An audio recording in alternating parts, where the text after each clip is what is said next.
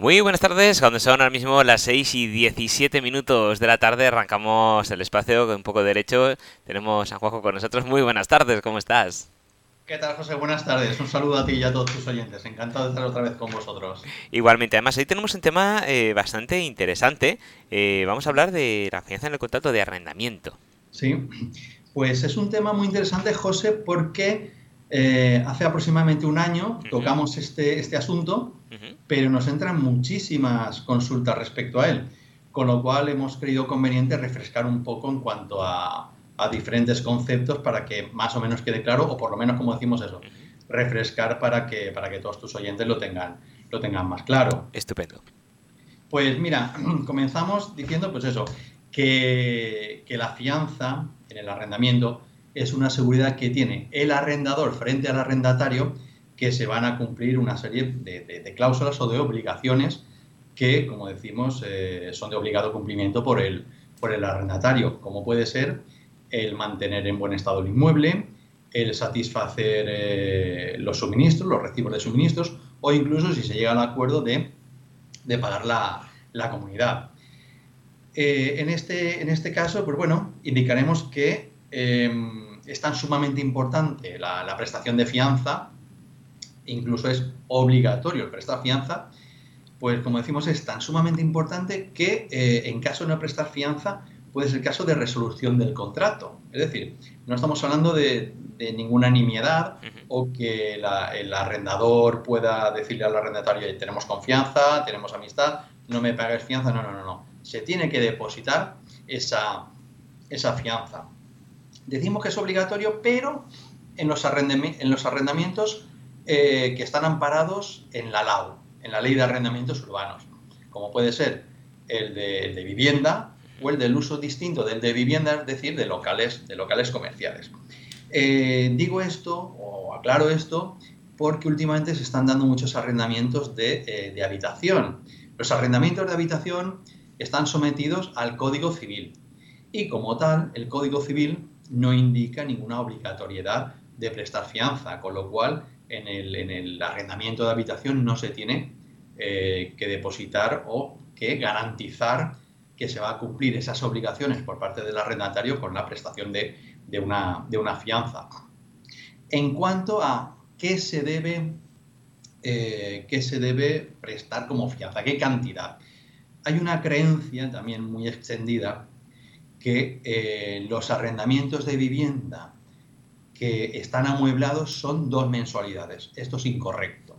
Es una mensualidad. Ahora bien, el arrendador puede pedir una garantía adicional como puede ser otra mensualidad o incluso un aval, un avalista, una persona que avale que se va a cumplir ello. Con lo cual, no es que se tenga que prestar fianza de dos mensualidades, sino que esta es la garantía adicional. Ahora bien, esta garantía adicional no puede ir más allá, es decir, la fianza no puede ser más de dos mensualidades. En todo caso, sería más, más conveniente eh, la figura de la balista. En cuanto a la fianza que se debe depositar en el caso de los locales comerciales, es decir, de uso distinto del de vivienda, sí que son dos, mensualidades como mínimo y eh, nada indica en cuanto al máximo. evidentemente, no, vamos a hacer la, locura de pedir siete meses de, fianza o siete mensualidades. Pero sí que es cierto que no pone ningún, ningún máximo. Claro, habrá que ver qué se está arrendando, qué valor tiene lo que se está arrendando y lo que, eh, lo que es el contenido de lo que se está arrendando y entonces, en ese caso, hacer, hacer las valoraciones pertinentes. Bien, tenemos el contrato de arrendamiento, el arrendatario ha depositado la fianza y ¿qué, se hace ahora con esa fianza? ¿Dónde va esa fianza? Muy bien, pues desde hace unos años a esta parte, la fianza la han regulado las, eh, las comunidades en el sentido que se tiene que depositar en el organismo pertinente que indique cada comunidad. Me viene a la cabeza que hay varias excepciones, como creo recordar Baleares y Navarra, que no, precisan ese, depósito de la fianza en el organismo pertinente. Pero en el caso de, la comunidad valenciana, sí, en este caso se tiene que presentar en, en consellería. Esa, como, decimos, esa, mm, esa fianza, esa, esa, cantidad que se ha dado como fianza, se tiene que depositar en el plazo de un mes en consellería. ¿Quién lo tiene que depositar? El arrendador. El arrendador es el obligado a depositar esa fianza, es el que percibe la fianza, es el que tiene eh, que mediante el modelo 806 rellenar ese modelo 806 y eh, adjuntar tanto el contrato de arrendamiento como el IBI del inmueble para efectivamente acreditar que ese es el, el, inmueble que se está arrendando, que está al corriente de pago, etcétera. Y se puede realizar de manera telemática, que entonces se puede pagar con tarjeta o bien con las entidades bancarias colaboradoras. Simplemente es llevar la, documentación pertinente, eh, se deposita la fianza mediante esta entidad colaboradora bancaria, se deposita en la consellería, en el organismo pertinente y ya está. Aquí, aquí acaba. Como decimos, el plazo es de un mes. El arrendador tiene el plazo de un mes. ¿Qué ocurre si no se ha depositado esta fianza en plazo? Pues que el arrendador puede incurrir en una sanción administrativa. Una sanción administrativa que puede ir desde el 5% si, eh, si se deposita en el plazo hasta tres meses o incluso del 20% si se deposita transcurrido 12 meses. Entonces nos encontramos con que una fianza de 400 euros, pues incluso nos podemos encontrar que son 480 euros e incluso si hay un requerimiento de la administración también puede llevar una sanción adicional que puede ser incluso otro 20%. Estamos hablando de una sanción administrativa en cuanto a eh, la administración pública que puede sancionar al arrendador. Pero ¿qué ocurre? También puede incurrir en una responsabilidad civil. ¿Por qué? Porque al arrendatario se le puede estar ocasionando un perjuicio el arrendatario puede acceder a algunas ayudas en cuanto al arrendamiento, pero si no se ha depositado la fianza, no puede acceder a estas ayudas o, me explico mejor, el arrendatario se puede haber eh, desgrabado estas ayudas en la declaración de la renta, etc. Entonces, mm, Hacienda le pedirá la documentación pertinente, como puede ser oye, pues justifícamelo con el contrato de arrendamiento, con el depósito de la fianza. Cuidado, no tenemos el depósito de la fianza. ¿Qué hacemos? Se lo pido al arrendador, pero el arrendador me da largas y yo no sé si lo ha depositado o no lo ha depositado. Muy bien, entonces, acudiendo de nuevo a Consellería, el organismo pertinente, se acredita legitimidad para poder eh, acceder o para conocer si el arrendador ha depositado la fianza se acredita con el, documento que acredite la identidad, puede ser el DNI o incluso puede ser el pasaporte, en distintos casos, y eh, el contrato de arrendamiento. Entonces ahí nos dirán, bueno, usted está legitimado para solicitarlo, yo le digo que sí que se ha depositado la fianza o no se ha depositado la fianza. Entonces, en este caso, el, arrendatario puede demandar al arrendador por no haber depositado la fianza porque evidentemente le ha ocasionado un, un perjuicio. Hay jurisprudencia al respecto que eh, falla a favor del arrendatario.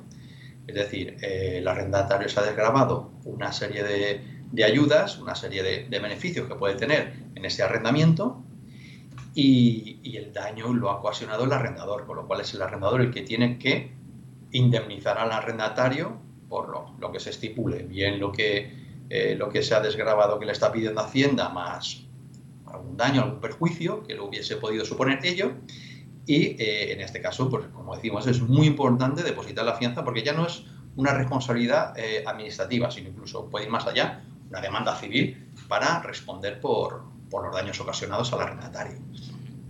Hablamos, eh, la última vez, José, estuvimos hablando del contrato de arrendamiento, la renta, a la actualización de la renta, entonces viene a la mente, se, actualiza, se actualiza la fianza, no se actualiza la fianza, en este caso la respuesta es, afirmativa. La fianza se puede, no digo que se deba, sino que se puede actualizar. Si llegan las dos partes a, un, acuerdo, se puede actualizar bien, cuidado, ¿eh? bien al alza, bien a la baja. Lo importante es que eh, se actualice la renta acorde a la mensualidad, porque si estamos diciendo que vamos a dar una mensualidad y esta mensualidad, por cualquier circunstancia, por cualquier circunstancia que es la actualización ha cambiado, también se puede actualizar vuelvo un poquito a lo que comentaba al principio, que depende de el valor de lo arrendado, el valor del contenido de lo arrendado, merece la pena, no merece la pena actualizar, eso ya depende, pero que arrendador y arrendatario sepan que se puede actualizar tanto al alza como a la baja. Si no se indica ningún índice de actualización, pues como decíamos en el arrendamiento, eh, será el IPC. Pero bueno, esto es muy sencillo porque hay que equiparar eh, la fianza con, con la renta. tenemos más o menos claro todo esto, hemos firmado el contrato de arrendamiento, se ha depositado la fianza, todo va perfecto y ahora finaliza el contrato de arrendamiento. ¿Qué pasa con esa fianza? Pues bien, eh, lo que pasa con esa fianza es que evidentemente el, arrendador tiene que reintegrarla al arrendatario, pero no en todos los casos, no en todos los casos porque habrá que verificar si el inmueble se ha entregado en condiciones, si no se ha entregado en condiciones, si se ha satisfecho eh, los recibos de, suministros, de luz, de agua, de gas, incluso si han llegado a acuerdos y se ha satisfecho eh, la comunidad de propietarios, eh, evidentemente los gastos ordinarios, los gastos extraordinarios corresponderían al arrendador en todo caso. Incluso si hay alguna renta que falte por, por satisfacer, bien en su totalidad, bien parcialmente. El plazo que tiene el arrendador para poder o para poder para devolver la fianza, la ley de arrendamientos urbanos indica que tiene plazo de un mes. Entonces, este mes los tribunales lo han venido lo han venido utilizando para que el arrendador pueda inspeccionar eh, la vivienda soltera satisfacción, porque se puede haber realizado un contrato de arrendamiento, finalizar ese contrato de arrendamiento, inspeccionar la vivienda y, bueno, a priori todo está bien. Pero mm, a la semana el arrendador va a verificarlo mejor y dice, ostras, pues parece que este enchufe está roto o parece que esta puerta no cierra bien por eh, desida del arrendatario porque no lo ha limpiado y poco a poco se ha ido estropeando. Bien, evidentemente si demanda, todo esto se tendrá que acreditar. Pero bueno, que sepan ambas partes, arrendador, que tiene la posibilidad de devolver la fianza en el plazo de un mes y arrendatario que sepa que el arrendador puede retener la fianza hasta un mes. Eh, una vez transcurrido ese mes, si no se ha devuelto, si no se ha devuelto la fianza, pues devengará el interés legal del dinero, evidentemente, a favor de, eh, del arrendatario. Y bueno, José, yo creo que, que, hemos tratado un poquito, un poquito otra vez todo el asunto de, la fianza. Y no sé si tendrás alguna pregunta. Sí, para concretar y ya dejar eh, el tema ya perfectamente claro, aunque aún así pues sabemos que cualquier duda, novedad, actualización, retomaremos el tema, pero para centrar todo lo que hemos hablado hoy, eh, en un primer lugar sería interesante saber qué documentación es necesaria para depositar la fianza y cómo se deposita.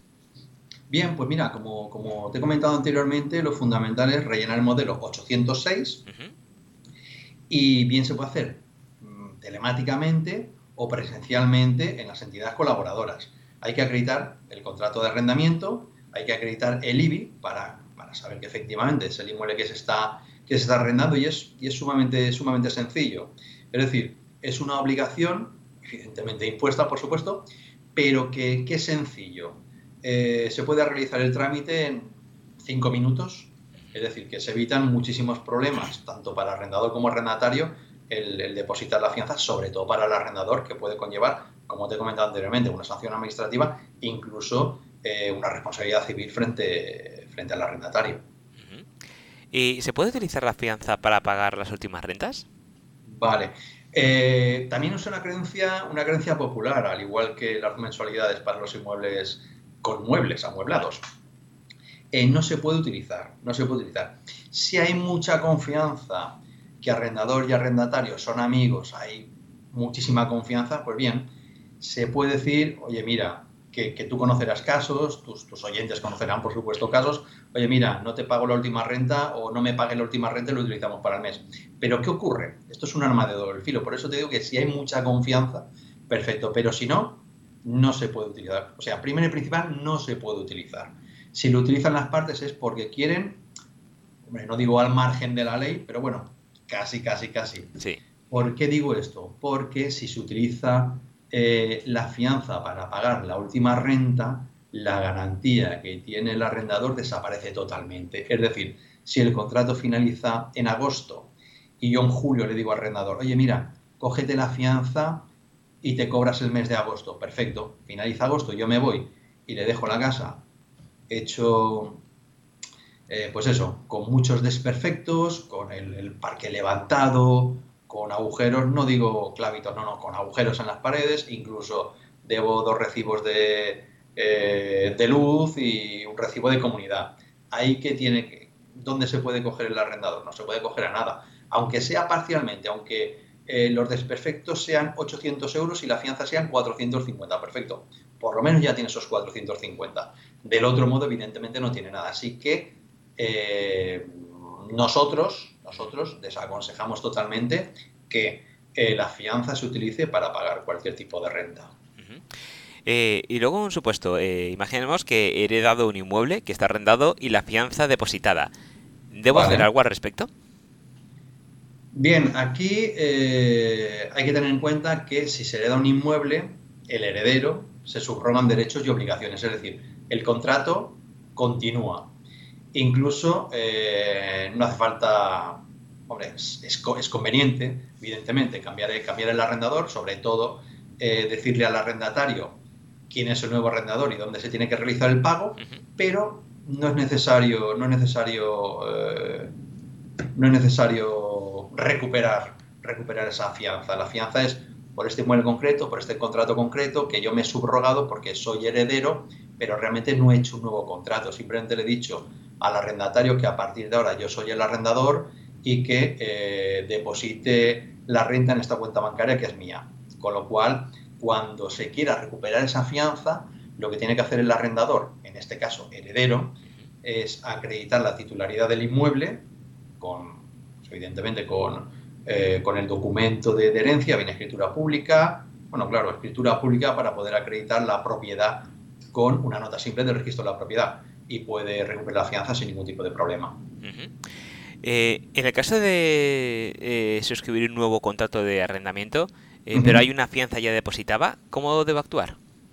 Bien, en ese, en ese caso concreto sí, en ese caso concreto sí, porque la fianza que se ha depositado es para ese contrato en concreto, es decir, para eh, las mismas partes, no ha habido ningún cambio, como por ejemplo lo que estamos comentando, que se subroga en el contrato por herencia. El caso más, más habitual es en el que se arrenda un inmueble a un arrendatario y por H o por B eh, entra en escena otro arrendatario, como puede ser la pareja. Entonces, en este caso concreto, eh, lo que se debe hacer es recuperar la fianza por parte del arrendador, recuperar la fianza, eh, entregársela al arrendatario, suscribir un nuevo contrato de arrendamiento con dos arrendatarios y volver a depositar la fianza. En este caso concreto sí que, sí que es necesario, eh, sí que es necesario recuperar la fianza porque estamos hablando de un nuevo contrato, no un contrato en el cual hay una subrogación por, la adquisición, bien por herencia, bien por donación, etcétera. En este caso concreto es un nuevo contrato, sí. Y en un contrato de arrendamiento hay un arrendatario, pero se quiere ampliar a más. ¿Qué debe hacer el arrendador en cuanto a la fianza? Perfecto, pues justo lo, que hemos comentado. Eh, el ejemplo que te he puesto es, el mejor. Dado que es un nuevo contrato de arrendamiento, eh, lo que hay que hacer es eso. Recuperar la fianza eh, inscribir o suscribir el, nuevo contrato con esos dos nuevos arrendatarios, solicitar una, nueva fianza y a su vez eh, depositar esa nueva fianza una vez recuperada la anterior. Porque eso, estamos hablando de un nuevo contrato de arrendamiento. Y por último, eh, ¿se debe ingresar la garantía adicional? Vale, es, una, es una pregunta bastante, bastante interesante porque, claro, hemos hablado de las garantías adicionales. Obviando la balista eh, que efectivamente no lo podemos depositar, eh, las garantías adicionales no son, no son necesarias. Eh, no son necesarias mm, depositarlas. Simplemente depositando la fianza y en el contrato indicando que la fianza es de 450 euros y adicionalmente hay una garantía de otra mensualidad o hay una garantía de una balista, pero no. Aquí lo que, lo que se tiene que, que depositar es la fianza propiamente dicho. La garantía adicional no hace falta, aunque se puede, se puede, se puede, eh, se puede depositar. Eso ya se deja al arbitro de las partes, si quieren o no quieren, pero obligatoriamente no, no hay obligación de ello.